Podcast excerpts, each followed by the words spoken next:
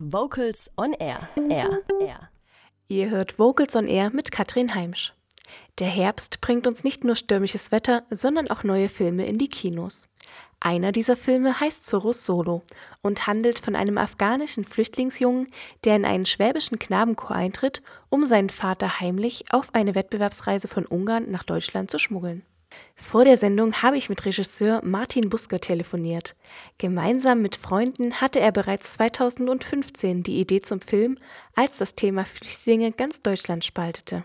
Auf die Idee zum Film kamen meine Kollegen und ich 2015, als uns das Thema Flüchtlingskrise wie vielen anderen sehr, sehr stark unter den Nägeln brannte. Und vor allem die Tatsache, dass die Meinungen in der Gesellschaft so stark polarisiert sind und man das Gefühl hatte, man war entweder dafür oder war dagegen.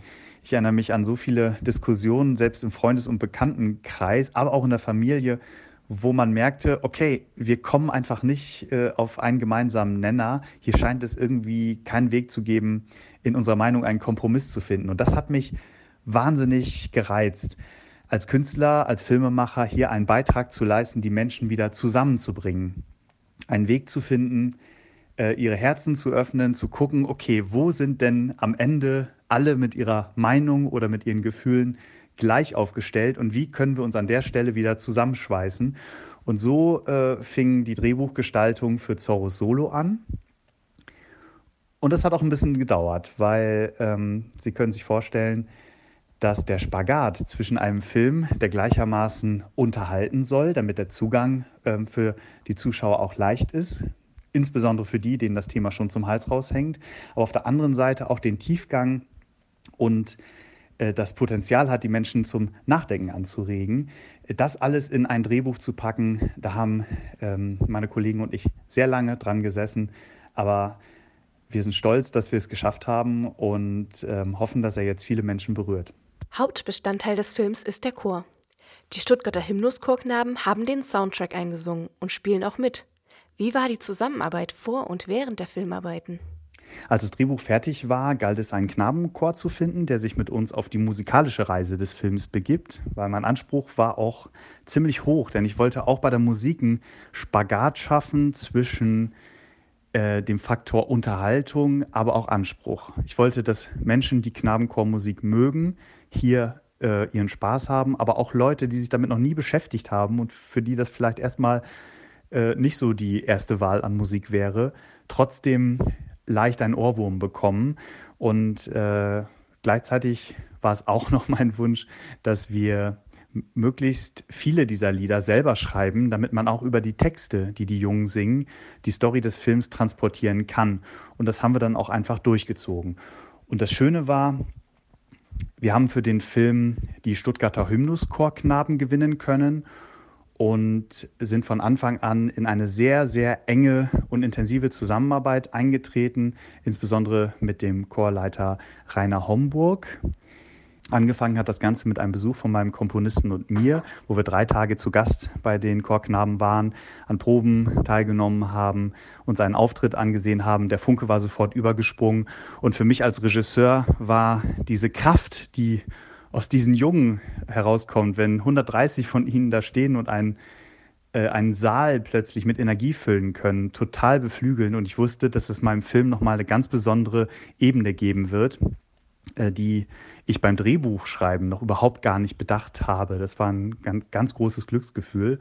Und es hat sich dann auch tatsächlich bestätigt in der weiteren Arbeit. Und als wir letztens die Premiere gefeiert haben, äh, habe ich mich sehr gefreut, dass auch den Chorknaben der Film gut gefallen hat, alle zu Fans geworden sind und wir äh, auf eine ja, mehr als einjährige intensive Zusammenarbeit zurückblicken konnten. Gespielt und gedreht wurde im beschaulichen Baden-Württemberg. Wo genau wurde gedreht und warum? Gedreht wurde der Film in Besigheim bei Stuttgart. Das ist ein kleiner, wunderschöner Ort mit Fachwerkhäusern, verwinkelten Gassen, Weinbergen im Hintergrund. Also so eine perfekte deutsche Postkartennostalgie. Und natürlich ein ganz großer Clash, wenn mittendrin eine Grundschule zum Flüchtlingsheim umgebaut wurde und plötzlich Menschen aufeinandertreffen, die sich weder kennen noch kennenlernen wollen. Es sollte ein großer Kontrast am Anfang des Films stehen, der auch die Stimmung in der Gesellschaft widerspiegelt, die Polarisierung, wo man entweder für Flüchtlinge ist oder dagegen und zeigen, hier trifft was aufeinander, was nicht zusammengehört und auch niemals zusammenpassen wird. Oder doch?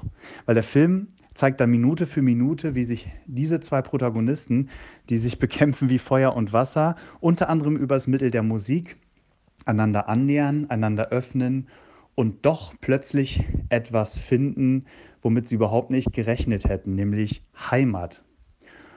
Und Heimat ist nichts, was man auf der Landkarte irgendwo lokalisieren kann. Das kann in Afghanistan sein, das kann in Besigheim sein. Der Flüchtlingsjunge Zorro findet seine Heimat fast 7000 Kilometer entfernt vom ursprünglichen Zuhause in Besigheim. Und die Chorleiterin, Frau Lehmann, äh, findet eine Heimat exakt an der Stelle, wo sie nie weggegangen ist, wo sie geboren und aufgewachsen ist, aber trotzdem diese Heimat niemals gespürt hat, bis zu dem Tag, wo Zorro und sie sich angenähert haben. Und das äh, ist auch die Botschaft des Films, dass Heimat überall da ist, wo Freunde sind, wo sich Menschen gern haben und wo Menschen kapiert haben, dass wir im tiefsten Innern alle das Gleiche spüren, ob wir in Afghanistan leben oder in Deutschland und dass das der Punkt ist, wo wir uns auch treffen sollten. Lassen Sie uns einmal über die Schauspieler im Film sprechen. Als ich mir den Film angeschaut habe, sind mir zwei Charaktere besonders aufgefallen. Die ehrgeizige Chorleiterin wird gespielt von Andrea Sawatzki. Mert Dinger ist der junge Hauptdarsteller, um den sich alles dreht. Wie hat zum Beispiel die renommierte Schauspielerin mit dem jungen Nachwuchsstar zusammengearbeitet? An Andrea Sawatzki haben mein Co-Autor und ich schon sehr früh gedacht, als wir im Drehbuch an der schroffen Chorleiterin Frau Lehmann gearbeitet haben, weil wir suchten eine Schauspielerin, die diese Klaviatur schauspielerisch zwischen äh, sehr ernstzunehmendem, tiefsinnigem Drama bis hin zu slapstickartiger Komik, die bei uns ja auch gefordert war, in allen Nuancen bedienen kann. Und äh, davon gibt es tatsächlich nicht so viele und Andrea Sawatzki hat das einfach total drauf. Und so war es ein großes Vergnügen, als sie uns dann sofort zugesagt hat, weil die Rolle einfach, äh, ja, für sie einfach perfekt war. Nächste Herausforderung war dann, einen Jungen zu finden, der ebenfalls eine große Bandbreite abbildet, Zorro. Er muss vom Krieg verhärmt und abgehärtet sein, dabei aber auch irgendwie charmant und witzig, hat einen weichen Kern, der immer wieder in emotionalen Ausbrüchen zutage tritt und am besten noch Migrationshintergrund haben, Afghanisch sprechen können und singen wäre auch nicht schlecht. Es war klar, das wird nicht alles klappen. Äh, trotzdem hat es ein Jahr gedauert.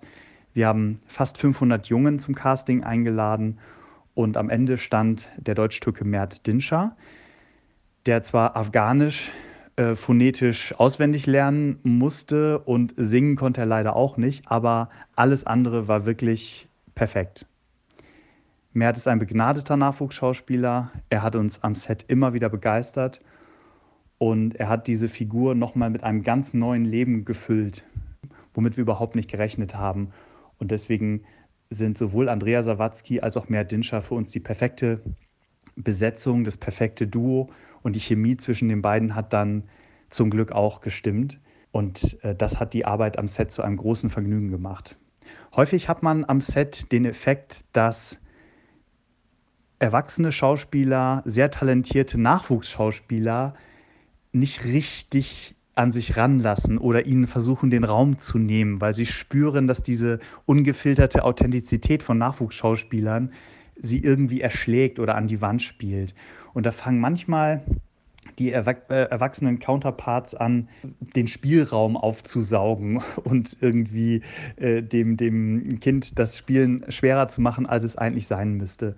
Und hier war äh, total beeindruckend zu sehen, dass Andrea Sawatzki, die ja, ähm, äh, das muss man wissen, nicht die Hauptrolle des Films ist, sondern der Junge ist die Hauptrolle. Das ist sehr ungewöhnlich für einen deutschen Film, äh, dass das passiert. Niemals ihm irgendwie versucht hat, den Raum zu nehmen, sondern immer quasi mit ihm äh, in einer perfekten Harmonie zusammengespielt hat. Also das, das hat einfach immer gestimmt. Jetzt ist ja die Musik und ganz besonders die Vokalmusik ein Hauptbestandteil.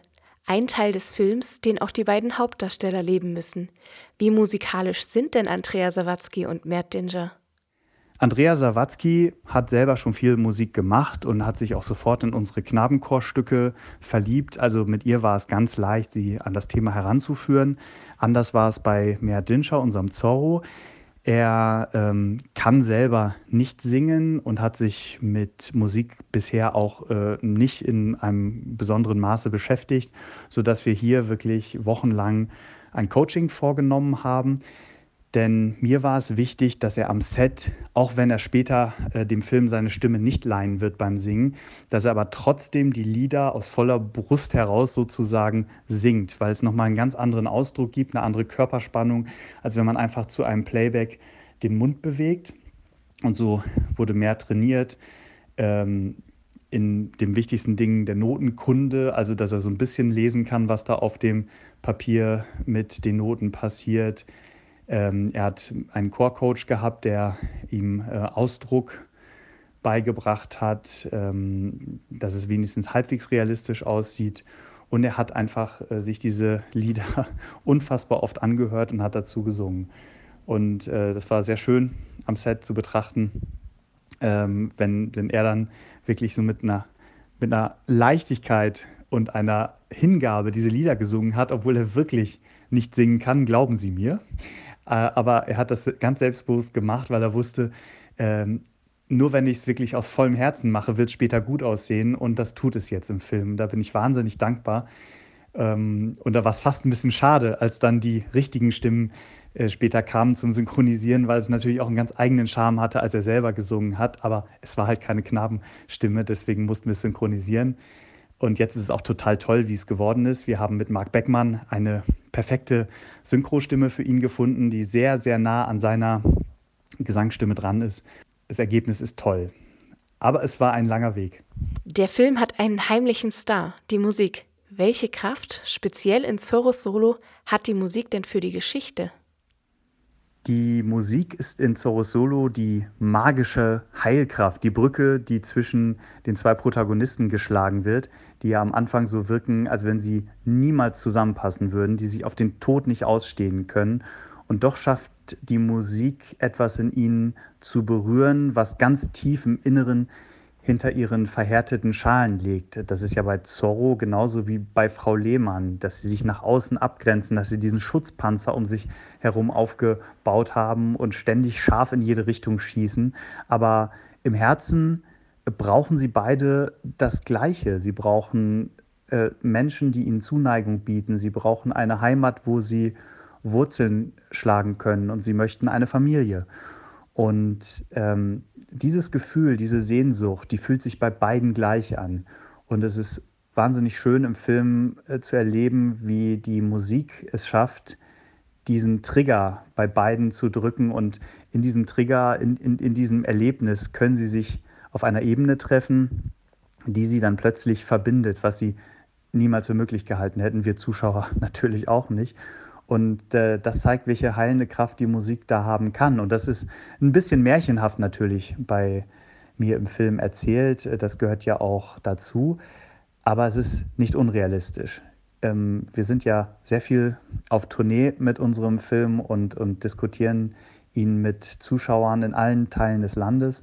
Und immer wieder sind da Menschen, die mit Flüchtlingen arbeiten und uns darüber erzählen, wie sie es geschafft haben, an selbst die verhärtetsten Seelen mit Musik heranzukommen.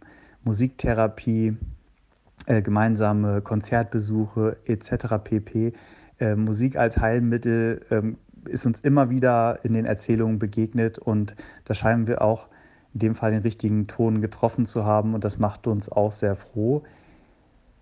Denn das, was die Musik bewegt, dieses, diese Gefühle, die man so tief im Herzen trägt, diese Gefühle sind tatsächlich in Afghanistan genauso gleich wie in Deutschland. Menschen ticken auf der tiefsten Ebene eben überall gleich.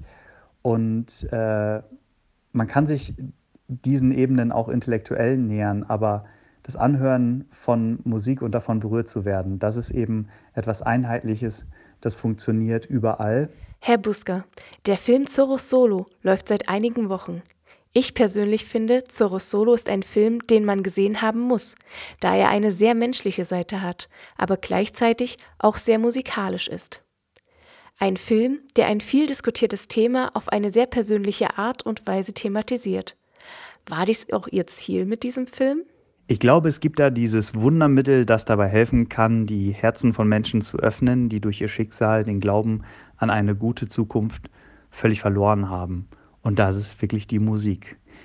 Ähm, weil Musik verbindet uns auf einer sehr tiefen Ebene, wo der Mensch nicht mehr denkt, sondern einfach nur spürt. Und ich glaube, an dieser Stelle ticken wir völlig gleich, ob jetzt eine frustrierte Chorleiterin aus dem Schwabenländle oder ein frecher Flüchtlingsjunge aus Afghanistan. Und auch wenn unsere Geschichte in Zorros Solo da natürlich etwas märchenhaft überhöht ist, wünsche ich mir persönlich sehr, dass dieses Märchen an vielen Stellen in Deutschland jetzt gerade tatsächlich passiert. Das wäre wirklich schön. Zorros Solo, ein Film, in der das Flüchtlingsthema mithilfe der Musik thematisiert wird. Ich sprach mit Regisseur Martin Busker über die Entstehung des Films und die Arbeit mit den Schauspielern und den Stuttgarter Hymnuschorknaben, die die Musik zum Film einsangen. Kurze Frage, warum singst du denn im Chor? Ähm, ich finde Singen einfach super. Ich singe sowieso schon den ganzen Tag. Dann passt es auch im Chor noch und da hat man so viele gute Freunde im Chor. Also hier ist immer gute Stimmung. Vocals on Air. So klingt Chormusik.